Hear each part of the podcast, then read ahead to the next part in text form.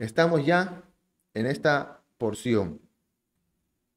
Con solo una simple lectura, no sé ustedes, pero a mí me basta para ver ya paralelismos, similitudes con la persona del Mashiach Yeshua. Tenemos a un padre, a un hijo amado, un hijo que tiene una misión de parte de su padre, que es salir de casa a buscar a sus hermanos, a los suyos, una respuesta, una única respuesta eh, del hijo al padre, bastantes cosas que espero el Señor ayude con el tiempo, poder tocar o abarcar en esta noche. Vamos con el primer versículo dentro de esta porción. Vamos, esta vez no vamos a ir paso por paso, versículo por versículo, vamos a tomar unos cuantos y vamos a saltar. Primero entramos a el versículo 1, y habitó Jacob, habitó Jacob en la tierra donde había morado su padre. ¿En dónde? En la tierra de Canaán. Si mal no recuerdan, eh, mencioné ya hace algunas semanas y repetí, creo que dos o tres semanas, cómo el Señor hizo sus promesas con referente al linaje de la familia de Abraham y a la tierra de Canaán. Abraham le dijo, Lej sal, sal de tu tierra. Allá, a Isaac le dijo, estando ya en Canaán, quédate, no te vayas. Y Jacob, por las circunstancias que ya hemos estudiado para shot pasadas, este, él sale de su casa y Dios le promete hacerlo regresar. La para allá pasada vemos el reencuentro entre Jacob y Esaú. Primero en la transformación, eh, ese proceso que les denominé la semana pasada de santificación de Jacob, como tuvo este encuentro cara a cara con Dios, eh, se tuvo una lesión que lo dejó con una posible cojera, el encuentro que tiene para con su hermano. Y ya estando en paz, él pasa diferentes circunstancias, se queda en Siquem, pasa el acontecimiento con su hija Dina, sale la matanza en Siquem en manos de Simeón y de Leví, pasa más tiempo y ahora está nuevamente en tierra de Canaán, en la tierra que Dios le había prometido que haría que regrese. En esta para allá empieza de esa manera. El capítulo pasado, el capítulo 36, si mal no me equivoco, termina con la descendencia de Esaf, de Esaú. Nos menciona adelante en el tiempo con su genealogía, con la descendencia de, de Esaú, con los linajes de Esaú y hace como una introspección general, porque avanza hasta como 400 años, pero todo lo resume en ese párrafo, dándonos, decir, ¿sabes qué? Este es Esaú, estos fueron sus hijos, estos fueron los que, sus príncipes, y nos mencionó de manera general y cerró el asunto con Esaú. No vamos a volver a escuchar de Esaú como persona, sí como Edom, sí como pueblo, pero ya como persona no. Y entramos a este personaje, pero empieza con el linaje de su padre en la tierra prometida que Dios había hecho a Abraham, a Isaac, a Jacob. Está en casa.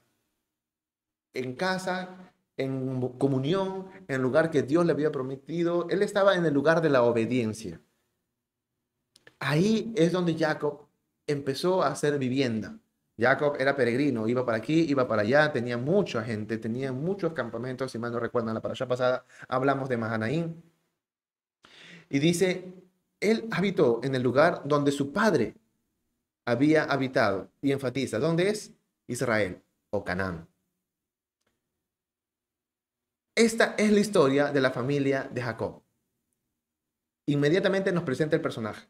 Dentro de toda la familia de Jacob el Raja Kodesh nos enfatiza a un personaje, diciendo, estos son los patriarcas, Abraham, Isaac y Jacob. Jacob, luego de haber pasado su tiempo de conversión, luego de haber pasado su tiempo de santificación, luego de su encuentro con Dios, de haber luchado con Dios, como en mismas palabras de Jacob dijo, vi Dios cara a cara y fue librada mi alma. Peniel.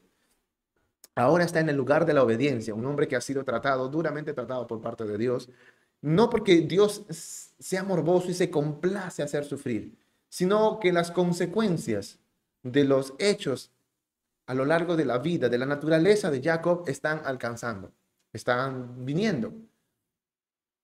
como mencioné también la semana pasada, el que seamos elegidos, separados por Dios, salvos por Dios, no necesariamente signifique que seamos rescatados o omitidos de, los, de las consecuencias de nuestros propios hechos. Que si Dios nos ama, sí. Que si Dios nos salvó, sí. Que si Dios nos justifica, sí. Pero lo que hayamos cometido, que haya sido pecado, Dios nos perdonó, sí. Pero muchas veces las consecuencias Dios no nos va a librar. Vamos a tener que afrontar los resultados o las consecuencias de nuestras propias decisiones.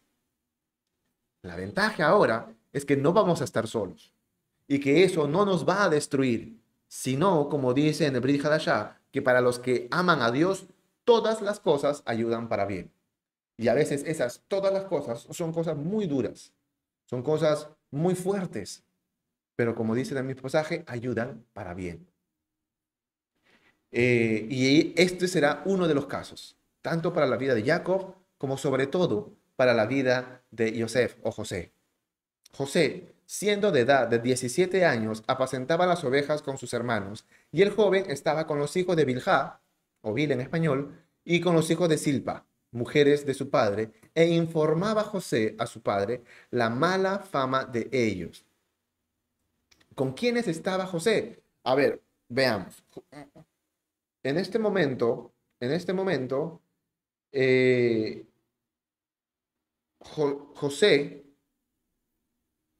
ya casi seguro, ya era huérfano de madre, porque algunos pasajes de aquí no van en el orden cronológico, sino diferente por un propósito espiritual. Pero aquí es muy posible que José ya esté, ya sea huérfano de madre, Raquel ya haya fallecido. Un muchacho, José, perdón, Jacob tiene 11, 12 eh, hijos.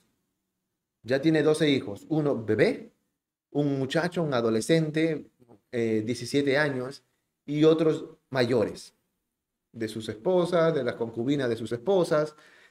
Y dice, nos es presentado que José, siendo de edad de 17 años, apacentaba las ovejas con sus hermanos.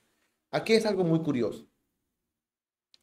Nosotros de manera ya general sabemos cuán consentido, por así decirlo, cuán especial, eh, especialmente tratado era José, a diferencia de sus hermanos. El cariño especial que tenía eh, Jacob hacia José. Pero en ningún momento ese amor, ese consentimiento, si le queremos poner un poquito en palabras actuales, con un poco de engreimiento, mimo, para nada ese amor de padre excesivo eximió a José de responsabilidades, como primer punto. No es que José estaba sentado en una hamaca, estaba dándose sombras, dándose airecito, mientras que los demás hermanos mayores estaban trabajando. No, dijo Jacob, bueno, tengo herencias, tengo muchas cosas, tengo muchas riquezas. O sea, como que ya podría decir, mis hijos pueden vivir bien. Pero no fue el pensamiento de Jacob, sino estaba enseñándoles a cada uno de ellos, estos de algo tienen que vivir. Y a todos los puso a apacentar las ovejas. Lo curioso es que José dice, estaba con los hijos de Bilhá y los hijos de Silpa. ¿Quiénes eran los hijos de Bilhá o de Silpa? Los hijos de Bilhá o Bila eran Dan y Neftalí y los hijos de Silpa, Gad y Aser. Entonces, no nos mencionan el, nombre de los hijos, pero sí nos dice que eran los hijos de las concubinas, Dan, Neftalí, Gad y Aser. Ellos específicamente nos da el Raja Kodesh que tenían mala fama. Si bien no eran hijos legítimos de la esposa, o de las esposas oficiales, dentro de la cultura, la ley, incluso está en el código de Hammurabi, cuando una ama, eh, o sea, una, una mujer de, clase alta tenía sirvientes y la, madre, la ama, la, la dueña, era estéril, podía dejar su concubina, perdón, su empleada a su esposo para que su esposo llegara a la concubina y que ésta diera luz en las piernas o en las rodillas de su ama Y esto sería oficialmente hijo o hija de la ama. No importa cuánto tiempo tuvo en, el vientre, en la gestación, el sirviente, la sirvienta, no importa eh, si quería o no quería entregarlo, no, era propiedad de la dueña, de la ama, cosa que hizo eh, Lea y Raquel. Entonces, no es algo que se les ocurrió a estas hermanas, sino era algo ya estipulado en ley mesopotámica. Yo cuando estuve indagando me, me, llamó mucho la atención que incluso esos registros ya figuran en el código de Hammurabi. Entonces, este, aquí ellos dirían, sí, son hijos legítimos, por así decirlo, pero, o sea, legalmente son hijos, pero eran hijos de la concubina. No sé si eso habrá tomado una, un peso o no, pero específicamente los hijos de las no esposas, sino de las concubinas, eran los que estaban también haciendo ese trabajo, pero tenían mala fama. El tener mala fama ya no es solamente algo, no, es que tenían una mala conducta entre ellos y se queda entre familia, sino que ya tenían una mala conducta que era conocido, ya incluso fuera de las puertas o de las paredes de casa. Ya era, estamos hablando que Jacob tenía dos campamentos de tanta gente que tenía. Esto había sobrepasado el tema familiar, había pasado el tema de la casa, de los empleados, de las, de, las esclavas, de los sirvientes. Esto, esto había pasado y posiblemente ya había pasado incluso eso y se conocía en la zona. Y Jacob no vivía en un lugar como vivimos ahora, que nuestras casas están muy pegadas una con respecto a nuestros vecinos, sino que el siguiente vecino estaba a kilómetros. Y esto ya había sobrepasado a tal punto que estos cuatro hijos, los hijos de Bilhah y los hijos de Silpa, tenían una mala fama. Y da primero una característica, una segunda característica en José. Primero, que era un joven que trabajaba. Segundo, que tenía hermanos que tenían una mala reputación y que él no se conformó a sus hermanos. Él no se conformó a estar con ellos y hacer las mismas cosas que ellos hacían, a pesar de que eran sus hermanos mayores, sino por el contrario, lo denunciaba y lo informaba a su padre.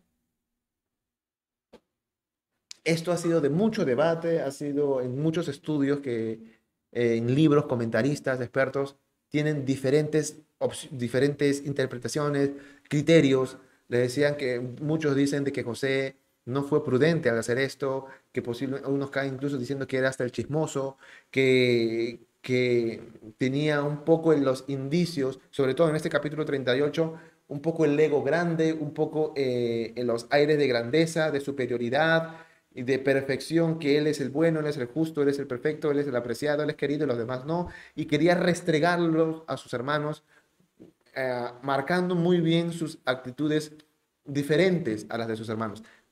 Por mencionar algunos de tantos comentarios o criterios que tienen este, eruditos, estudiosos o comentaristas con, respecto al reporte, al informe que José daba a su padre con referencia a sus hermanos. Y como mencioné yo personalmente ya en el estudio de la temporada pasada en Maravillas de la Ley, de Justo Vallechef del año pasado, les invito a que también lo puedan ver, no creo que se haya sido eso. A lo largo de este capítulo y todos los capítulos vamos a ver a José, una persona muy humana, pero también muy íntegra. Un personaje que no alquiló no puso en venta, puso, eh, puso en una balanza la paz con la verdad. Y él no trataba de equilibrarlo. La verdad siempre pesaba más, por encima de la paz.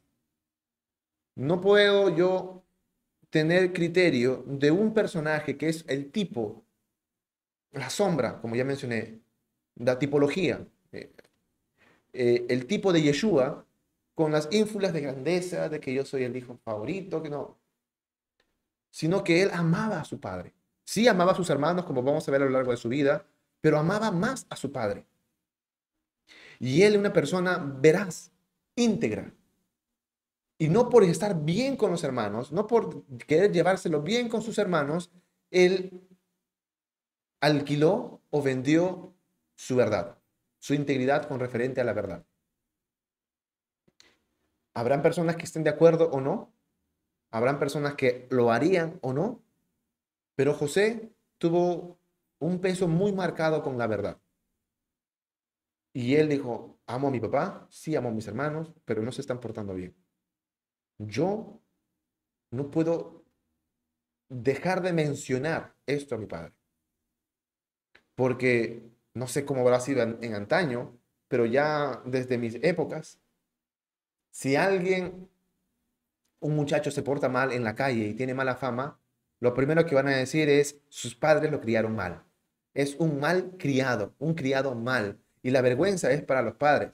Siempre papá y mamá me lo decían, sobre todo mi mamá, cuando hacíamos travesuras en diferentes lugares en casa o sobre todo fuera de casa, eh, de diferentes maneras mamá se hacía, se aseguraba de que entendiéramos el mensaje.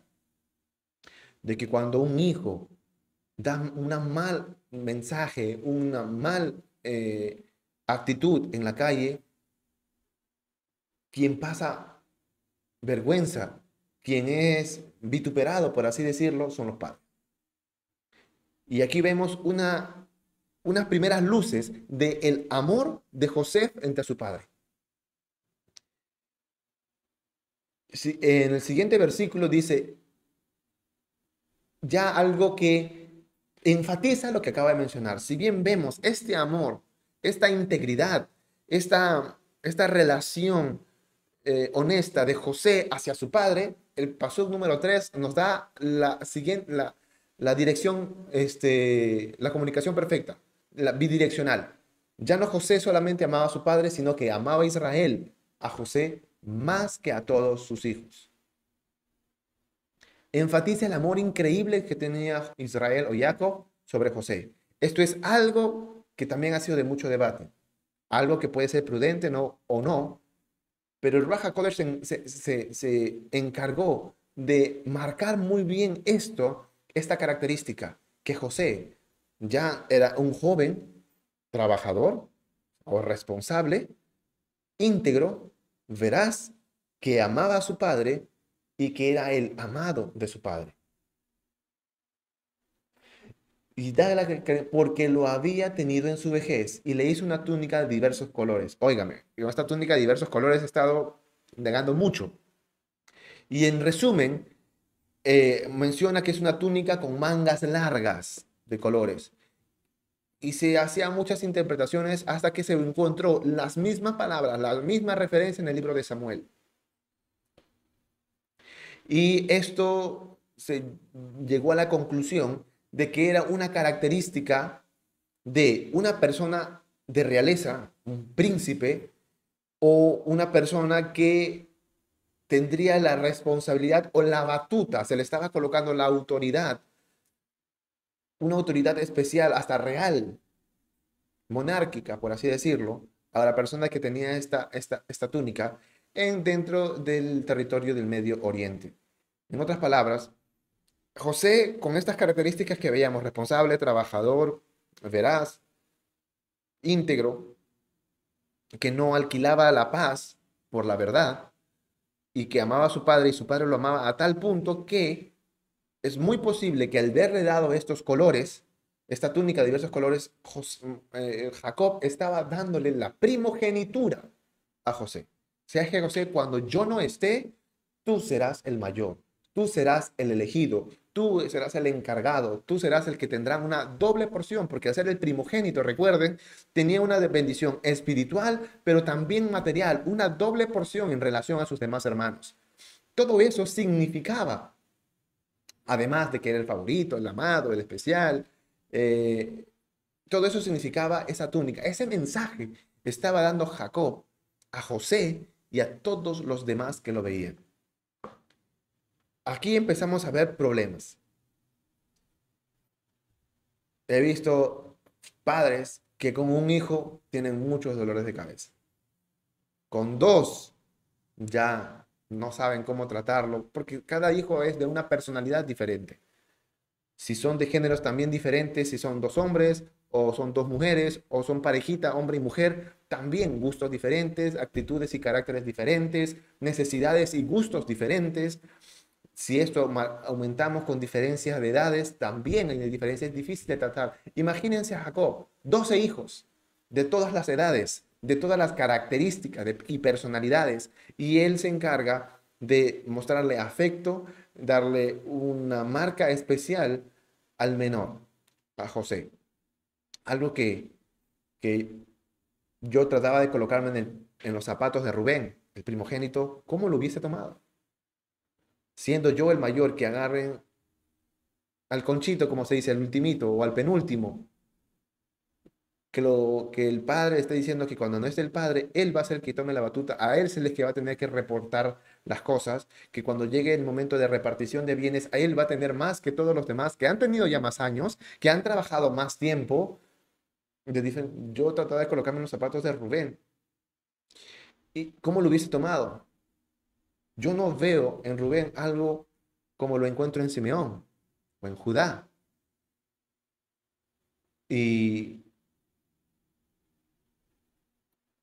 y esto empieza a marcar, a señalar a José, a los demás. Esto ya no solamente José era especial, sino que ya tenían marcas especiales. Tenía un trato especial, ahora tenía un vestido o una vestimenta especial. Viendo sus hermanos que su padre lo amaba más que a todos sus hermanos, le aborrecían y no podían hablarle pacíficamente. Esto es algo que todo desde muy niño siempre lo he tenido marcado. ¿Cómo habrá sido este restrego, que por así decir, del amor y el favoritismo de Jacob frente a José, que los demás hermanos también fueron claros en mostrarle su desprecio no es que fingían que lo querían, sino que le aborrecían, dice, al punto que ni siquiera siendo su hermano le podían hablar bonito. Yo no me imagino las mañanas, los desayunos, los almuerzos, el trabajo, estando él, ah, qué fastidio, ya viene el chismoso, ya viene el esto, ya viene lo otro, ¿qué cosa quieres? Oye, mi papá dice que ya, ok, ya, ya, vete, ¿algo más? No, pero es que ya, ya, ya, ya, te puedes ir, ya te puedes ir. No sé, me estoy imaginando. Pero la Torah nos menciona que ni siquiera le podían hablar, no con amor, ya era mucho, pero ni siquiera en un tono de paz, o sea, neutral, no se podía, porque lo aborrecían a ese punto. ¿Y qué lo hacía a José despreciable? El amor de su padre. Ese activo que tenía José, que los demás no tenían, era el amor de su padre. Todos son hermanos. Todos son hijos del mismo padre, pero solamente él tenía el amor.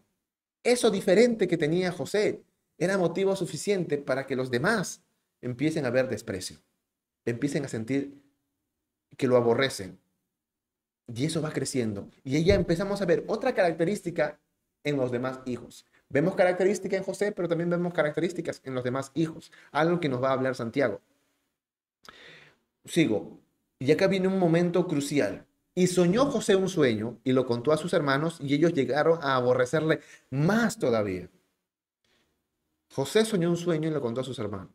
Y él les dijo, oíd ahora este sueño que he soñado. He aquí que atábamos manojos en medio del campo, y aquí que mi manojo se levantaba y estaba derecho, y que vuestros manojos estaban alrededor y se inclinaban al mío. Y le respondieron sus hermanos, ¿reinarás tú sobre nosotros o señorarás sobre nosotros? y le aborrecieron aún más a causa de sus sueños y sus palabras.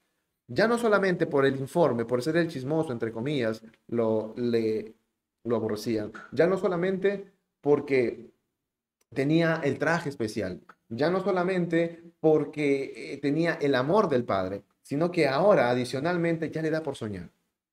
Ya le da por decir, Él se cree superior a nosotros. Si habláramos con un psicólogo hoy en día diría, posiblemente esos sueños han sido un reflejo del subconsciente en base a la túnica que ha recibido. Como esta túnica significa autoridad, significa batuta, significa eh, realeza, jerarquía superior con referente a los demás, esto pudo haberle dado un mensaje en el subconsciente a José que posiblemente por eso haya soñado. Posiblemente le creeríamos ese reporte que no sería muy, no sería muy descabellado, pero, nos, pero como vemos en la Torá, si nos enfocamos en ese pedacito podríamos pensar de esa manera, pero si lo vemos de manera del plano general, era un sueño que no nació de José, era un sueño que nació de Dios. Y aquí estamos viendo cosas que Dios estaba acomodando en la vida de José, que nos muestran ya características de José, pero estas cosas que Dios estaba acomodando es porque Dios lo estaba permitiendo. Dios estaba permitiendo que José sea el amado de su padre, que José reciba estas cosas. Y ahora, como para agravar el asunto, Dios mismo es el que está acomodando esto y como que dijera, bueno, ahora vamos a ver a José. Vamos a probar a José. Uno puede decir, pero es que Dios no está viendo que ya José está teniendo problemas con referente al trato diferencial que hay en él, sino que ahora le das unos mensajes que es como que dedo en la herida, en la llaga para el ego de sus hermanos. Y José lo menciona. No sé si emocionado, no sé si con duda, no sé si por querer restregarlo, pero lo mencionó y esto fue un motivo aún más para aborrecerlo. Ya vayan viendo todos los detalles que nos está dando este capítulo para que cuando llegue a la conclusión de este capítulo no es algo que nació de la noche a la mañana, es algo que se ha ido acumulando, algo que ha ido creciendo, hay algo que inició con una raíz y sea con motivo justificado o no. La decisión fue de cada uno de estos hermanos que decidieron enraizar, mantener y en agrandar esta raíz de desprecio, de odio frente a su hermano menor. Ahora este motivo que Dios estaba dando en José era un motivo de un desprecio mayor. Y sueña aún otro sueño, lo contó a sus hermanos diciendo, aquí he soñado otro sueño, y aquí el sol y la luna y once estrellas se inclinaban a mí. Y lo contó a su padre, a sus hermanos, y su padre le reprendió y le dijo, ¿qué es esto que soñaste? ¿Acaso vendremos yo y tu madre y tus hermanos a postrarnos ante ti? Y sus hermanos le tenían envidia, mas su padre meditaba en esto. Cuando, al menos yo, eh, estaba con problemas con mi hermano menor y mi hermano hacía algo que a mí me daba cólera y mi papá le regañaba. No sé, creo que todos los hermanos entenderán esto. Daba gusto. Ah, me regañaron, por fin, ya era momento que ya le pongan un pare, ¿no? Posiblemente de la misma manera era hacia mi hermano cuando yo, pues, a veces hacía algo que incomodaba. Entonces, aquí José está contando algo que yo me imagino que lo contó delante de todos, no sé, podrá haber sido en la, en la, en la, en la mesa, en el almuerzo, y que está, miren, yo soñé esto, y había estaba el sol, la luna y 11 estrellas. No, dije, no dijo estrellas, sino específicamente 11. Es como que estás diciendo, oye, estoy, estoy diciéndoles que mi familia se va a inclinar a mí. Todos dirían, ya este, ya este pasó. Ya él, su traje, el, el, el favoritismo, el amor, miren lo que ha causado papá en este muchacho. Ya se cree más. Es como que están esperando que, que el papá la agarre y le diga, oye, ya, para. Bájate de tu nube, ya este, pisa suelo, sé sobrio, no tengas como un, no te embriagues de autoridad o de poder. Pero solamente dijo, ¿acaso vendremos tu hermano y yo? Y no le dijo nada más. Y, y los hermanos estaban como que envidia. Esto se menciona recién menciona que no le podían hablar pacíficamente, que le tenían envidia, perdón, que le aborrecían más y aún más y aún más y no le podían hablar pacíficamente y muchas cosas. Pero aquí ya empieza la envidia a mencionarse. Pues ya lo tenían desde antes, pero aquí el Espíritu de Dios, el Raja Kodesh, lo menciona en la Torá, que en este momento, que Dios movió las cosas a favor de José, que ahora Dios está dándole cosas especiales a José, esto es motivo de que salga a luz lo que está en el corazón de sus hermanos, que es envidia. Y la envidia, hermano, amigo, hermana, amiga, La envidia es algo muy, muy peligroso. Yo he escuchado a diferentes personas, no, sí, es que a veces me da una envidia santa de que te vaya tan bien. Envidia santa. Orgullo santo. La envidia es envidia y la envidia no es de Dios. Pero no solamente es algo que me molesta en mi corazón de que alguien tenga algo que yo no tengo. El que alguien tenga algo que yo no tengo va a causar una de dos cosas o dos cosas. Uno, eso que él tiene, yo no tengo, quiero tenerlo. Eso es codicia y la codicia es pecado. O eso que, eso que él tiene, yo no tengo, me da cólera, me da rabia, me da fastidio, me da molestia que él lo tenga y que yo no lo tenga. Eso es envidia. En ambos casos, tanto la envidia como la codicia sale de un corazón que está fijándose en lo demás y está viendo lo que él carece. Ya sea que yo quiero tener lo que él tiene o que me molesta que él tiene y yo no lo tengo. Sea envidia o sea codicia, ambos son pecados. Y el Ruach HaKodesh, el mismo que escribió esto que tenían los hermanos en Bereshit, también lo menciona en Gálatas. En Gálatas menciona, déjenme solamente leerlo aquí, no lo voy a poner en sus pantallas. Gálatas capítulo 5 dice, y manifiestas son las obras de la carne, que son adulterio, fornicación, inmundicia, lascivia, idolatría, hechicerías, enemistades, pleitos, celos, iras, contiendas, disensiones. Y miren este orden, envidias, al costadito, homicidios. Luego viene borracheras, a su costadito, orgías y cosas semejantes a esta. El mismo Ruach Kodesh que está narrando todas estas cosas a nosotros a través del Sefer Bereshit, del libro de Bereshit, mencionando todas estas cosas que Dios estaba dando a José. No porque José lo pidió, porque Dios estaba placiendo en darle estas cosas a José. Y las cosas de Dios en la vida de José estaban sacando a luz lo que tenía el corazón de sus hermanos, que era envidia. La envidia que menciona el Ruach Kodesh que tenían sus hermanos es el mismo espíritu que nos dice en el libro de Gálatas que la envidia está íntimamente relacionada al homicidio. Esa necesidad, esa carencia que yo veo en mi vida, que el otro tiene, me va, me va no a animar o a impulsar de yo conseguirlo o alegrarme por la otra persona, sino que me da a enfurecer que no lo tengo y él lo tiene y no merece tenerlo o no merece estar vivo por tenerlo que es algo ya peor.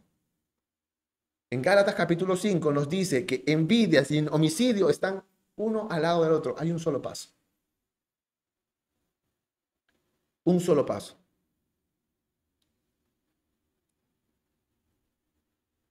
Y sus hermanos le tenían envidia, mas su padre meditaba en esto. Sigo más rápido. Después se fueron sus hermanos a apacentar las ovejas de su padre en Siquem.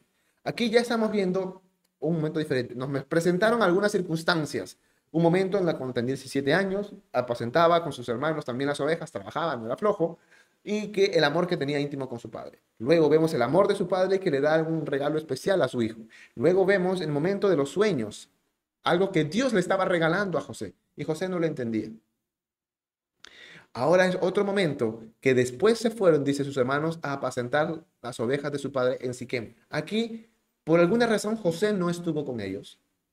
Porque si nos presentaron el capítulo inicialmente, que era José, que también eh, pastaba o apacentaba las ovejas con sus hermanos, aquí no estaba con sus hermanos. Aquí sus hermanos apacentaban las ovejas en Siquem. Si ustedes recuerdan qué pasó en Siquem, en Siquem pasó la matanza, la increíble matanza de venganza de Simeón y Leví por causa de su hermana Dina. Fueron a Siquem, mataron al príncipe llamado también Siquem, mataron a su padre, mataron a todos los hombres con engaños para que se circunciden en pleno dolor en el tercer día donde dolía más, fueron y destruyeron todo, tomaron los bienes, tomaron esclavos, tomaron todo por venganza de la violación de Dina. Esto fue un, suceso que traumó a Jacob. Él creyó y tuvo mucho temor que ahora el que quería pasar discretamente, esto lo puso como un spotlight, como, como un, como que le puso un foco de luz a él para que todos los demás lo vean y le tengan cólera, le tengan desprecio, que es el abusivo, que es el matón, que es el que destruye. Esto me han hecho, me han hecho mal ustedes a mí, les dice Jacob a sus hijos. Sus hijos le responden, eh, dejaría que a nuestra hermana la traten como cualquiera. Teníamos que hacer algo, ya que tú no lo haces, teníamos que hacerlo con nosotros. No se olviden que Leví y Simeón eran hermanos de padre y madre con Dina. Entonces aquí ellos están en Siquem un lugar destruido y que ya prácticamente era de ellos. Pero recuerden que Jacob estaba con temor. ¿Qué ha pasado en Siquem? ¿Estarán bien? ¿No estarán bien? ¿Cómo está? El pasaje nos está hablando de características y de una relación de padre e hijo, pero no vemos comunicación del padre y el hijo. Vemos una relación entre el padre y el hijo, pero no vemos todavía una comunicación entre el padre y el hijo. Y acá vemos una, la primera comunicación privada o íntima, directa de Israel hacia José y José hacia Israel. Porque la del sueño fue, lo habló de manera general. Miren, escúchenme todos esto. Pero la primera comunicación padre-hijo viene en estos pasajes. Y no es en vano. Y dijo Israel a José, tus hermanos apacientan las ovejas en Siquem ven y te enviaré a ellos. Aquí por primera vez vemos un diálogo de Jacob hacia, Israel hacia José. Es, ¿sabes qué? Te tengo una tarea. ¿Sabes qué? Hay una misión. ¿Sabes qué? Quiero que hagas algo. Que es que salgas de aquí que salgas donde estás seguro, que salgas donde eres el heredero, que salgas donde eres el príncipe, que salgas donde eres el amado y vayas a tus hermanos. ¿Ya se les hace un poco conocido esta, este, esta similitud? Y la respuesta que da José hace hermosa esta tipología de este personaje con la persona del Masías Yeshua. ¿Cuál es su única respuesta? La única respuesta que vemos del hijo al padre antes de su separación es, Ginení, heme aquí. Yo voy. Sí, papá, yo te voy a obedecer. a lo largo de este capítulo nos presentan el linaje de Jacob, nos presenta el personaje de José, nos da características de José, nos muestran una relación íntima entre el padre y el hijo, cómo el hijo ama al padre y el padre ama al hijo que le está vistiendo, que le está llenando de gloria, que le está dando tantas cosas, cosas que generan odio y desprecio a los suyos, a sus hermanos con referente a él, porque él tiene algo que los demás no tienen. Y cuando el padre le da una tarea al hijo, el hijo dice, pero papá, por favor, puedes mandarle a otro. ¿Yo cómo voy a salir de aquí? Soy yo el consentido, José, tu favorito. Nunca dijo eso. Él dijo, heme aquí. ¿Saben cuál era esa tarea? Tus hermanos apacientan las ovejas en Siquem. Siquem. Ven y te enviaré a ellos. Y él respondió, heme aquí. A ver, para que puedan entender, miren el siguiente versículo. E Israel le dijo, ve ahora, mira cómo están y cómo están las ovejas y tráeme respuesta. Y lo envió del valle de Hebrón y llegó así que esta tarea es, te voy a mandar muy lejos, del valle de, de, de Hebrón hasta Siquem, estamos hablando de 80 kilómetros aproximadamente. No es que sabes que a la espalda del cerro tus hermanos están apacentando. O vete al valle o media hora a pie, ahí están en el campo grande, ahí están apacentando. No, no, son 80 kilómetros. No hay buses interprovinciales, no hay tren eléctrico, no hay carro, no hay moto, no hay bicicleta. Posiblemente se fue o a pie o a camello o en algo súper lento, pero lo envió 80 kilómetros de distancia. Ya no solamente estamos viendo, como vimos en los primeros versículos, una característica de José, que era un joven responsable, trabajador, veraz, sino que ahora vemos un joven obediente, sumiso, que lo que el padre hacía, decía, él lo hacía. No importa que sean 80 kilómetros, heme aquí, papá. Yo te voy a obedecer. He visto cuántas personas a lo largo de, de mi vida algunas veces también yo caí en eso. Pero papá a veces no, no dejaba que no lo obedeciéramos. cuando nos encargaba, vayan a comprar tal cosa. Ay, a la esquina. No, no. Compren pan o compren tal cosa o traigan tal cosa de la tienda. Y está a media cuadra de mi casa. O sea, los que conocen mi casa, en mi, en mi mismo vecindario, hay cinco tiendas. En la esquina, a media cuadra hay tres y en la otra esquina. O sea que tenía, sin irme muy lejos, en mi misma cuadra hay cinco bodegas, cinco tiendas. Ya ves, acá le digo, ¿sabes que Yo quiero que simplemente vean a todos los hermanos. No es que sabes que llevarles la comida. No, no. Quiero, que ver cómo, quiero saber cómo están ellos. ¿Están bien? ¿No están bien? Recuerda que sí que Recuerda que es un lugar en donde posiblemente nos tengan odio. Los vecinos nos vayan a ver como abusivos y se quieran vengar. Está mostrando amor, Jacob, por sus demás hijos. Quizás no un amor como el que tiene con, con, José, pero está mostrando un amor para con ellos. Quiero saber cómo están, si están bien o no. Pero también los conozco. ¿Cómo están mis ovejas? ¿Están haciendo buen trabajo? No confío en nadie más, confío en ti.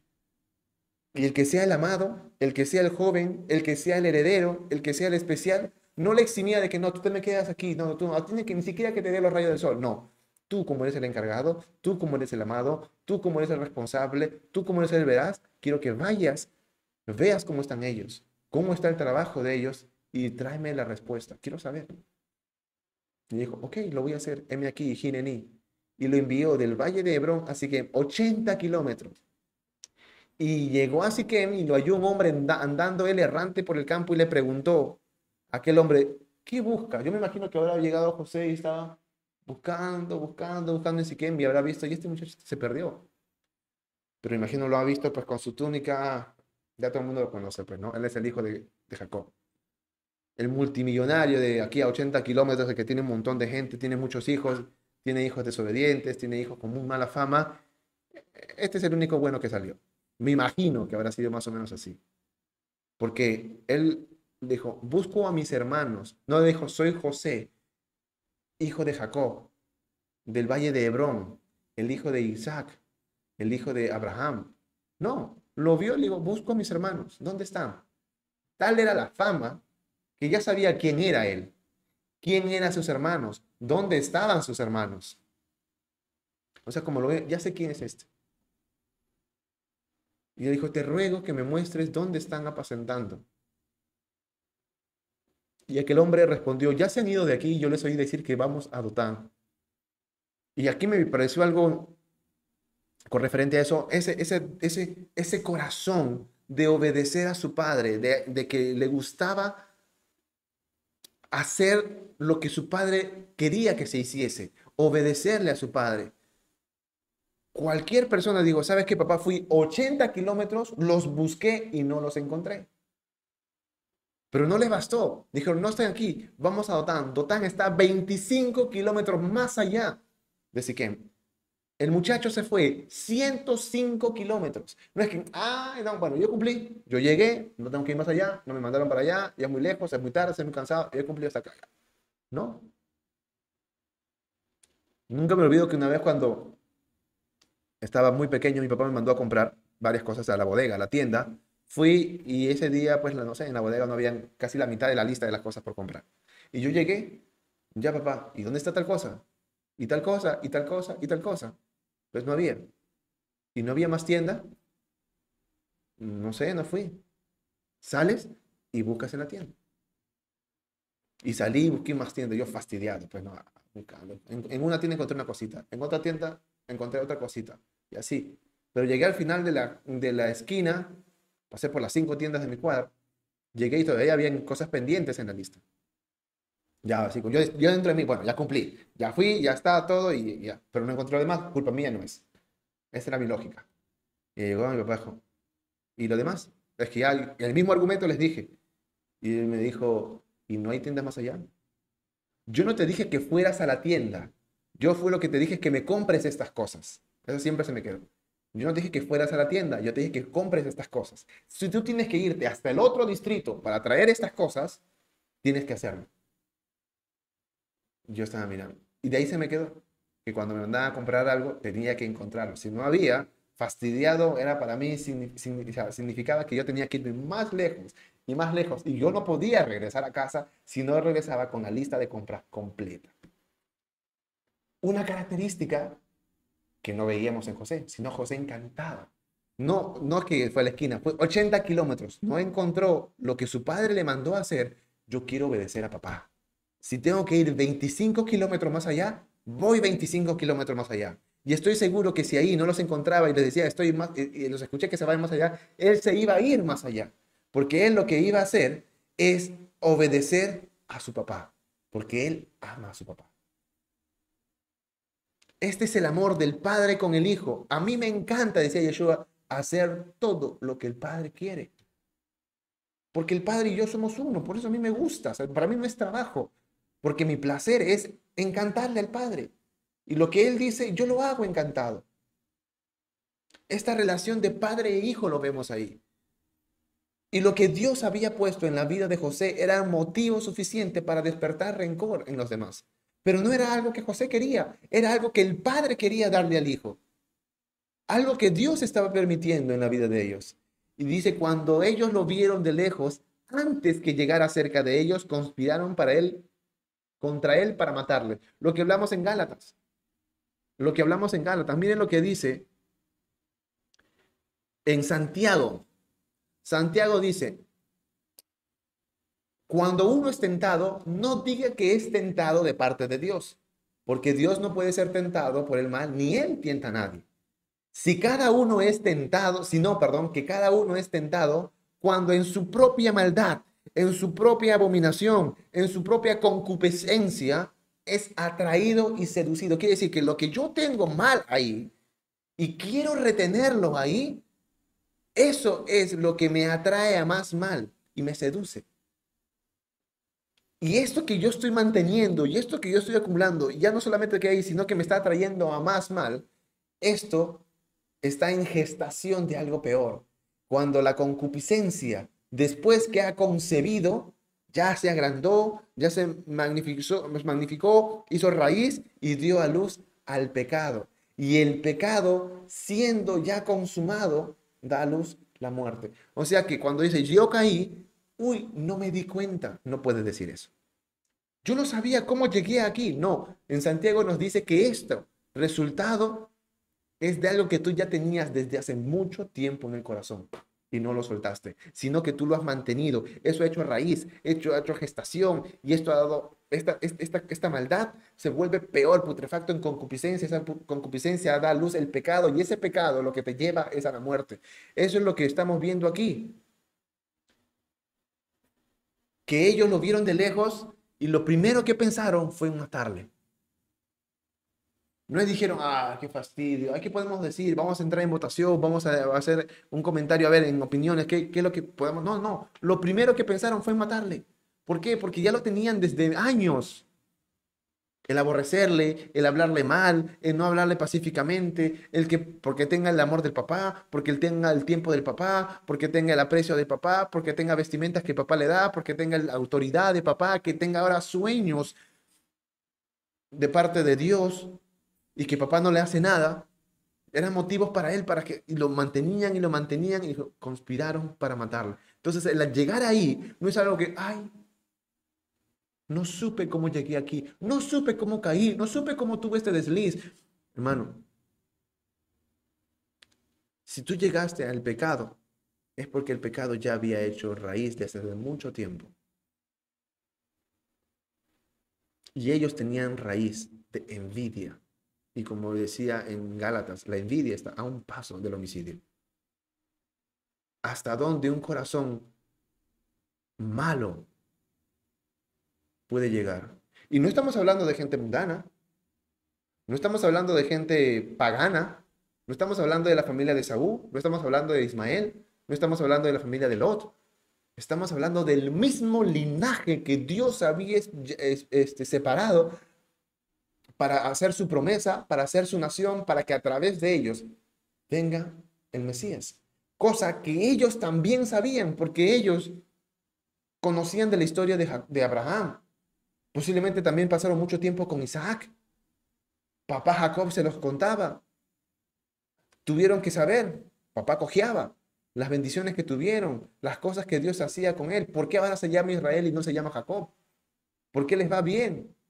Ellos sabían que su familia, su linaje, su casa había sido separada por parte de Dios. Pero nada de eso era un impedimento para que cada uno pueda tener en su corazón maldad y que esa maldad los lleve a pecar. No importa cuántos años tú tengas conociendo al Señor, no importa cuánta familia creyente, cuántos años en una congregación, cuánto título, conocimiento tengas, puede ser un diácono, puede ser un anciano, puede ser un pastor, un ministro, un líder. Pero si hay algo en tu corazón que no ha sido renunciado, no ha sido entregado, no ha sido confesado y apartado, eso va a generar una raíz que va a llevar al pecado y al pecado muerte. Y ellos pensaron eso y dijeron, uh, aquí viene el soñador. Este fue lo que le molestaba. No es el chismoso, no es el hijo de papá, no es el menor, no es el metiche, no, los que les más le molestó y fue motivo suficiente para querer matarlo es lo que Dios había puesto en él. Amigo, amiga, esto Dios lo sabía. Y muchas veces lo que Dios ha puesto en tu vida no va a generar la misma respuesta en los demás. Lo que Dios puso en la vida de Yeshua hizo que muchos le siguieran, pero hizo que muchos procuraban matarlo desde mucho tiempo atrás. Lo que Dios le puso en la vida de José fue motivo suficiente para que sus propios hermanos quisieran matarle. Y esto no es escondidas o desconocimiento de, de Dios. Él lo sabe. Él lo sabe. Lo que Dios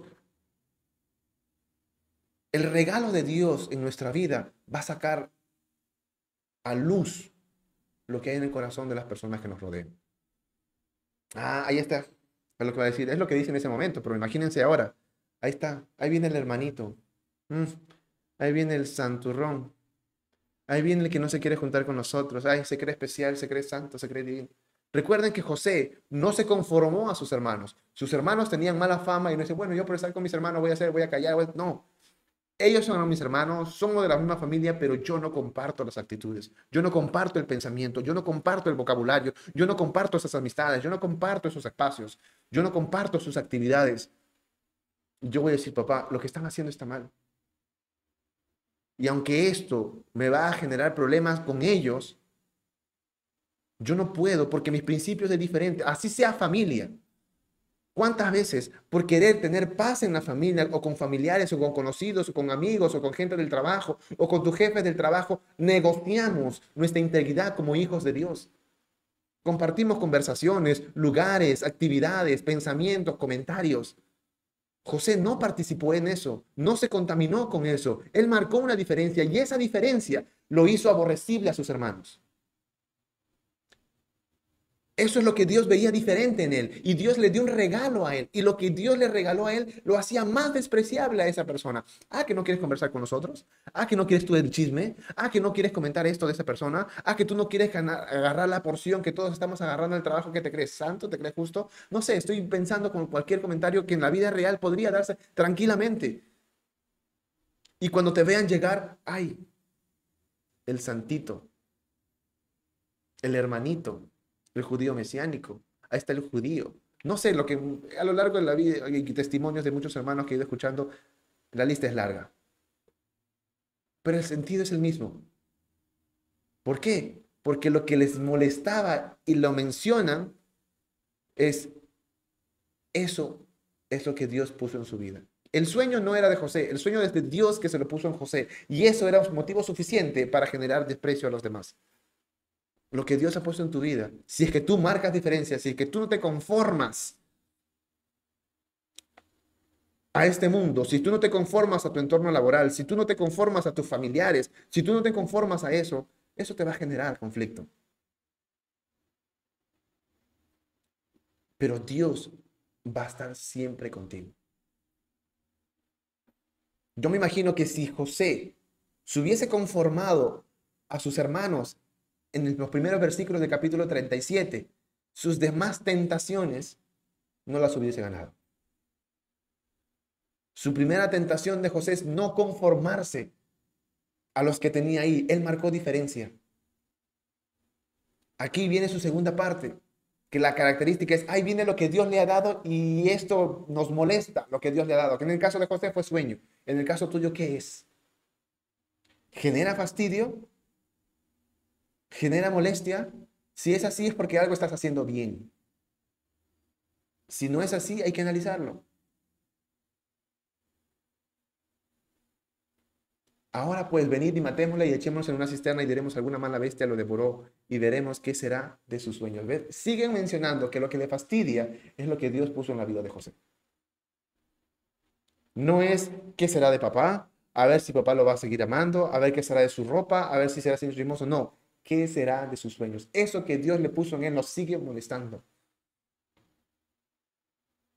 Rubén oyó esto y lo libró de sus manos y dijo, no lo matemos y les dijo, no derraméis sangre, echadlo en una cisterna que está en el desierto y no pongáis mano en él, por librarlo así de su mano para volverlo a su padre. Como mencioné hace un inicio, cuando hablábamos de la parte de, del vestido, yo siendo Rubén, posiblemente, siendo honesto con ustedes, estaría incómodo, fastidioso, incluso hasta celoso, siendo el primogénito, que le den al menor todo, las luces de que él va a ser el heredero, el responsable, el sucesor. Pero aquí vemos un hombre, primero, que no tenía ese sentimiento de homicidio frente a su hermano, como los demás. Yo me imagino que los demás sea, nacieron segundo o tercero o cuarto o quinto, pero el que nació primero, que podríamos decir humanamente que está justificado, el que tenga más desprecio, porque es el primogénito, el legalmente merecedor, tenía su conciencia culpable. Ellos podrían pensar, mis demás hermanos nacieron en diferente orden. Yo tuve el privilegio de la primogenitura. Yo he sido el primogénito. Yo he sido el inicio del vigor de mi padre. No lo supe cuidar. No lo supe cuidar. Me dejé llevar. Fui débil. Me dejé envolver.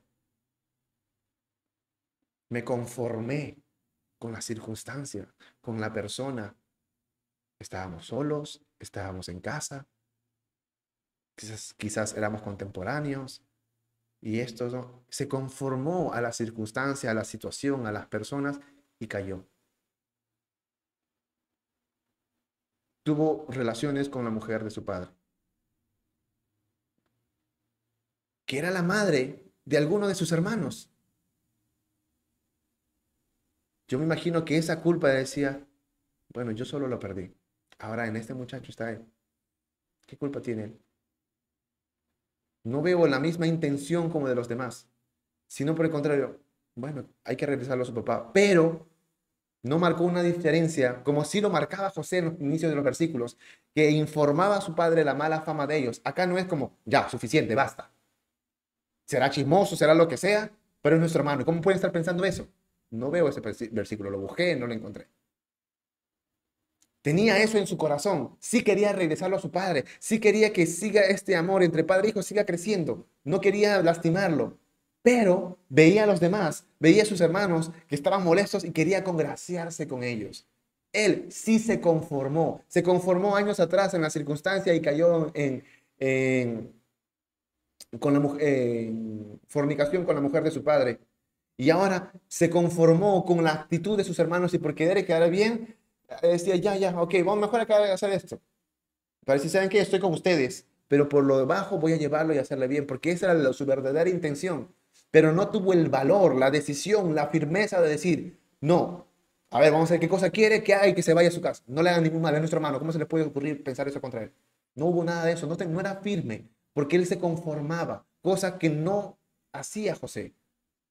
Sucedió que cuando llegó José, sus hermanos le quitaron José su túnica y la túnica que tenía. Ya se imaginan esa escena.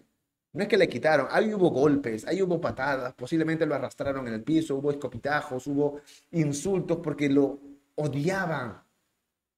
Para querer matar a su hermano, obviamente van a querer soltar toda su furia en él. ah, lo han golpeado, me imagino que lo han jaloneado, lo han abofeteado, lo han tirado al piso y el piso, aunque, porque yo no imagino a José, ya me les entrego.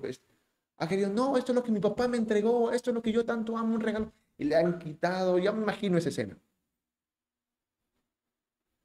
Y le tomaron en, y le tomaron y le echaron en la cisterna, pero la cisterna estaba vacía y no había agua en ella.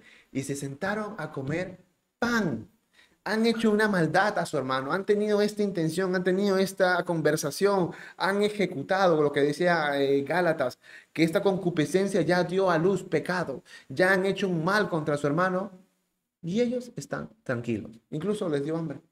Se sentaron a comer pan. No es como que, uy, sabes que bueno, sí se nos pasó la mano. Al final nuestro hermano ya, ya recibió su merecido. No, no hubo nada de eso. Estaban tranquilos comiendo. Y así de insensible se vuelve una persona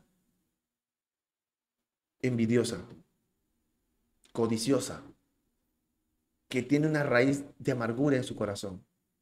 Así de insensible nos vuelve el pecado. Y en ese estado dice que alzaron, miraron los ojos de una compañía de ismaelitas que venía de Galad, traía camellos, bálsamo, lo llevaban a Egipto, y sale otro personaje. Ya vemos un personaje que nos representa al Mesías Yeshua, una persona íntegra, una persona que ama al Padre, a José. Ya vemos un padre que ama a su hijo y le está entregando todo y le hace una misión. Y el hijo que lo ama tanto le hace lo imposible por obedecerlo. Este padre, Jacob. Vemos un, ¿cómo decir? Inestable. Una persona que, que quiere algo, pero por la presión de la gente, en este caso sus hermanos, dice otra cosa, hace otra cosa, pero su intención es uno, otro. No es firme, es un conformista con la circunstancia. A Rubén, que nos representa muy claramente a Pedro en el momento de la negación. Que es, no, Señor, yo contigo voy a la muerte. Horas después se ocultaba, que le decían, no, tú eres su seguidor, yo no lo conozco, yo no sé, incluso hasta maldijo. Le tenía temor hasta una mujer. Pero acá sale otro personaje, el calculador. Un personaje que siendo de la misma familia, siendo del mismo linaje, quiere sacar provecho. Sí está bien hacer estas cosas, pero no gratis. Hay que sacarle algo de beneficio. Ese es Judá. Que coincidentemente el mismo nombre en el hebreo es de Judas Iscariote. Que, era Judas de Keriot, que era una ciudad de Keriot, que era una ciudad de la tribu de Judá. ¿Qué provecho hay en que matemos a nuestro hermano y encubramos su muerte? Venid, inventámosle a los ismaelitas y no sea nuestra mano sobre él, porque él es nuestro hermano, nuestra propia carne. Y sus hermanos convinieron con él. Tenía el poder de persuasión. Ya habían hecho, oye, hay que sacar provecho. ¿Qué, qué beneficio hacemos haciendo esto? Hay que venderlo. Además, es nuestro propio hermano. Lo mismo, Señor, ¿cómo se puede desperdiciar estos perfumes? De aquí se podría alimentar a los huérfanos, a los necesitados pero siempre quería sacar un provecho. Y como tenía este poder de persuasión, sus demás hermanos convinieron con él. Y cuando pasaban los mercaderes, sacaron a José de la cisterna, lo trajeron, lo vendieron por 20 piezas de plata. Hay mucha similitud con lo que le hicieron a José a con lo que le hicieron a Mesías Yeshua. Si aumentábamos 10 piezas más, era exactamente el mismo valor, 30 piezas de plata. Y llevaron José a Egipto. Después, Rubén volvió a la cisterna, no sabemos a dónde se habrá ido, él no estuvo con los demás, y no halló a José adentro y se rasgó los vestidos. Y volvió a sus hermanos y le dijo, el joven no aparece, ¿yo a dónde iré? Y esto es el resultado de una persona que no fue firme. Una persona que se conforma a las circunstancias, a las personas, al entorno. Cuando una persona no es firme, está veleteando por aquí, veleteando por allá, teniendo dualidad de vida, cuando llegue el momento crítico, cuando llegue el momento del juicio, cuando llegue el momento de la prueba, es tarde. Es tarde porque cuando fue el momento de decir no, dijiste, bueno, puede ser, vamos tal vez, mira qué dicen los demás. Cuando era el momento de decir sí, yo estoy de parte de Dios, estoy de parte de la verdad, estoy de parte de la justicia, estoy de parte de la santidad, decían, no, es que mira, ¿qué van a decir los demás? Los demás no me van a aceptar, que y ahora el momento cuando ya están las papas quemando, como se dicen, y está, ahora, ¿qué voy a hacer yo? Pues tarde, tuviste la oportunidad y no tuviste la firmeza. Una persona que tenía el privilegio de la primogenitura, que tenía la autoridad, que tenía incluso la jerarquía de que todos los demás le hicieran caso a él, porque él quería congraciarse con todos, se mezcló con los demás y ahora estaba preocupado por su vida. Ahora, ¿qué yo voy a hacer? ¿A dónde voy a ir? Hermano, amigo, amiga, hay circunstancias en las que tenemos que decidir una sola vez y luego afrontar nuestras decisiones. Y cuando es de parte de Dios, decisiones de parte de Dios, nos conviene ser firme. Que te puede traer animadversión, eh, anticuerpos con familiares, con conocidos, con pareja, con amigos, con eh, compañeros de trabajo? Sí, posiblemente sí. Que los demás te puedan abandonar, que los demás te dejen de hablar, que te hagan la ley de hielo y que no se quieran juntar contigo, posiblemente sí. Pero Dios nunca va a olvidar los que están de su lado, los que están de su parte. Y como dice el dicho, no importa que los demás me abandonen. Si Dios está conmigo, somos mayoría.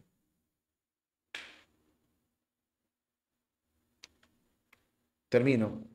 Tomaron la sangre, la túnica de José y la degollaron un cabrito de estas cabras y tiñeron la túnica de sangre. Enviaron la túnica de colores, la trajeron a su padre y dijeron, esto hemos hallado, reconoce ahora si es la túnica de tu hijo o no.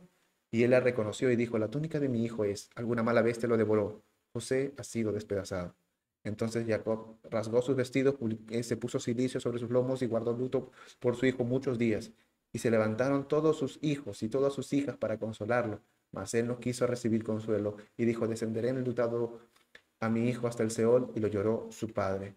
Y los madianitas vendieron en Egipto a Potifar, oficial de Faraón, capitán de la guardia. Dos cosas. Primero, ¿hasta dónde llega el momento de la insensibilidad por causa del pecado? de que cuando ya has hecho cosas malas y te empecinas en eso, no hay arrepentimiento, no hay, aparta, no, no hay un apartamiento de, la maldad, del pecado, eso te lleva a otra cosa, a otra cosa. Y eso es lo que en, nuestra, en la encuesta que coloqué, decía, ¿alguna vez has hecho algo malo que luego se salió de control? Y veo, hasta el momento van 78% que ponen en la encuesta, sí.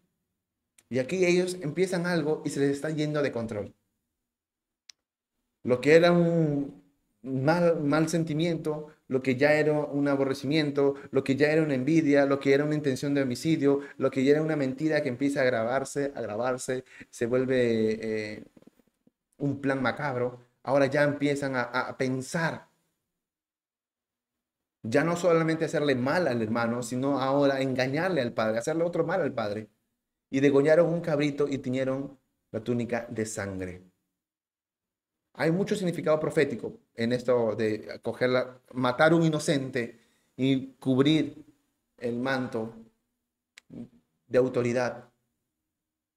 Que este, que este manto de autoridad, de príncipe, de heredero, al final tenga que ser separado del Padre y cubierto con sangre inocente. Hay mucho, pero no voy a entrar más en eso. Sino que lo que sí me parece curioso es que Dios tampoco iba a librarle a Jacob de las consecuencias de sus propios hechos. Años atrás, José, perdón, Jacob usó un cabrito para engañar a su padre y robarle a su hermano. Años después, esa mentira se volvió en su contra. Un mismo cabrito, sus hijos lo usaron para mentirle a él y robarle su hijo de su lado que cuando estaba haciendo cosas por no pensar a su manera, trajo consecuencias en su vida. Por no enseñar bien en su familia, trajo odio en sus hermanos, división. Él mintió años atrás a su padre y robó a su hermano. Ahora le robaron a su hijo, sus propios otros hijos, y le mintieron, también con un cabrito. Enviaron túnica de colores, hemos hallado, reconócelo. Es la túnica de mi hijo. Él tuvo un, un diagnóstico, sí. Los hijos de Jacob hicieron un parafraseo. No le dijeron, papá, lo han matado, papá. Ellos podrían decir, mira, nosotros nunca le dijimos a mi papá que mataron a José. Le dijimos, mira, esto hemos encontrado, tú ve qué será. Y José, sí, es la túnica de mi hijo. José ha sido despedazado. El resultado lo entendiste tú, nosotros nunca te dijimos, pero ellos maquinaron todo. Y aún viendo el dolor de su padre, no tuvieron sensibilidad, no dijeron, no, se nos pasó la mano, papá, perdóname, lo que pasa es esto, esto, esto, esto, aquello. No, vieron, vieron ese dolor sin saber que ellos mismos estaban encarcelándose en una condena que les iba a carcomer por años. Con todo el dolor que tenía Jacob, Jacob era más feliz pensando que José estaba muerto, a que sus otros hijos sabían que estaba vivo y tenían que fingir que estaba muerto, y que aunque no estaba José, igual no tenían el amor del Padre. El dolor que ellos tenían, la condena que ellos tenían, el sufrimiento que ellos tenían a causa de su propio pecado iba a ser aún mayor. Cosa que eso que tenían, que se unieron en contra de su hermano, esa misma maldad, esa conciencia que no lo tuvieron, al momento de pensar mal contra José, esa conciencia los iba a carcomer, los iba a dividir. Judá se iba a ir por su lado, de Rubén no se iba a saber los demás. A Simeón. Y a cada uno de ellos los carcomió durante años. Judá perdió sus hijos. Él le quitó un hijo a su padre, el hijo amado, y Dios le quitó hijos. Sus hijos también se odiaban perdió a su mujer. Otro fue encarcelado. Y así pasaron desgracias. Porque cuando el pecado es concebido, lo que llega es la muerte. Lo que nos dice Gálatas. Y ellos ya habían hecho su mal y no quisieron volverse atrás. Y uno puede decir, pero José no tenía la culpa. ¿Sí? ¿Y por qué Dios lo permitía y encima mandaba cosas? Porque todas estas cosas estaban preparándolo también a José. De que él no se conformaba. De que a través de la vida de José muchos de nosotros veíamos la persona del Mashiach Yeshua. Y que lo que iba a pasar, a donde Dios lo iba a elevar, era a lo sumo. Por cuanto, así dice el, el por cuanto se humilló a sí mismo, Dios lo exaltó y lo elevó a lo sumo. Y le puso nombre sobre todo nombre, y autoridad sobre todo.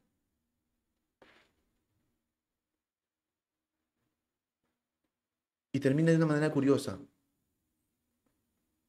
José llega a un lugar lejano, diferente, ajeno, vendido. Pero en todo eso, su siguiente tentación de José es, te pasó esto, Dios permitió esto, ¿y tú cómo vas a reaccionar? ¿Cómo vas a mantener tu corazón? ¿Cómo vas a alimentar tu corazón?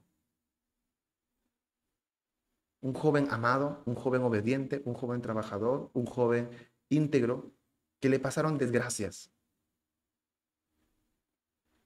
¿Cómo mantienes tu corazón? Ahora puedes decir, ah, bueno, soy un rebelde porque yo portándome bien me fue mal, entonces mejor me porto mal. Y así las cosas pueden, ya, bueno, con gusto me va a salir. No, ¿Cómo vas a tú mantener tu corazón? ¿Seguirás confiando en el Señor? ¿Seguirás creyendo en Dios cuando las circunstancias aparentemente son desfavorables? ¿Las circunstancias vas a hacer que tú te conformes a este siglo o te vas a mantener inconforme con la corriente de este mundo? José está entrando en una etapa de la que las, las pruebas cada vez son mayores, porque él en cada circunstancia que era probado, él iba demostrando integridad. Integridad. José y Job para mí fueron personajes increíbles en prueba.